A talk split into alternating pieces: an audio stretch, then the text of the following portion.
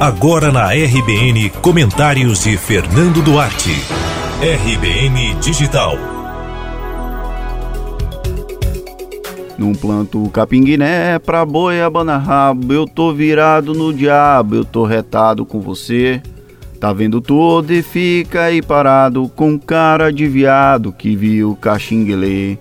Cantar não é meu forte, mas como diria Raul Seixas e Wilson Aragão, desde a década de 1970, não vale a pena plantar capim-guiné. Apesar disso, o presidente da República, Jair Bolsonaro, sugeriu que a imprensa comesse capim quando se recusou a responder perguntas sobre a questão ambiental no Brasil.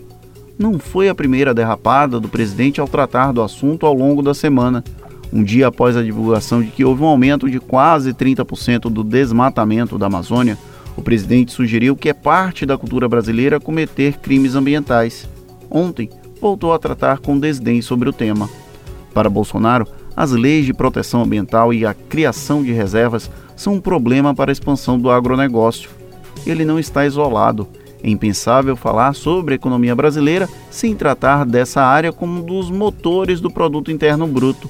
Porém, ao expandir fronteiras agrícolas sem preservar ecossistemas, é provável que o Brasil sofra sanções dos principais mercados consumidores, que agora ampliaram o que genericamente chamamos de consciência ecológica.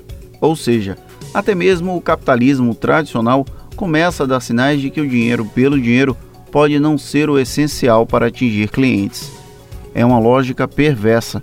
De certo, o agronegócio foi essencial para validar e de alguma forma legitimar a eleição de Bolsonaro Durante os anos sob o governo do PT, apesar dessa área econômica ter crescido mais do que outros setores, havia limitações necessárias para o equilíbrio ambiental. Nem tudo eram flores. São diversos os relatos de produtores sobre excesso de burocracia ou da presença do Estado, que ao invés de ajudar na produção, atrapalhava. Algumas queixas exageradas, mas não completamente sem sentido. O X da questão é que, mesmo que fosse necessário o afrouxamento de certas regras, o governo federal resolveu facilitar demais a vida de quem quer expandir fronteiras agropecuárias em detrimento à preservação ambiental. Desde o início do ano, foram aprovados 410 novos agrotóxicos. O INPE, que divulga levantamentos regulares sobre queimadas e desmatamentos na Amazônia, foi desacreditado. O Brasil assistiu praticamente inerte a chegada de petróleo bruto nas praias do Nordeste, sem qualquer solução após mais de dois meses que o problema começou. Uma sucessão de erros que mostram inaptidão do governo para lidar com o tema meio ambiente. Do clássico do maluco beleza, o país pode ao menos tirar uma lição.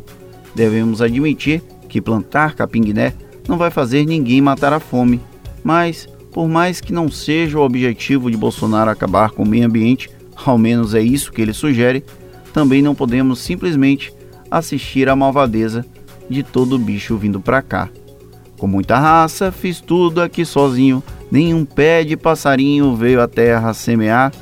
Agora vejo, compadre, a safadeza, começou a malvadeza, todo bicho vem pra cá. Você ouviu comentários de Fernando Duarte.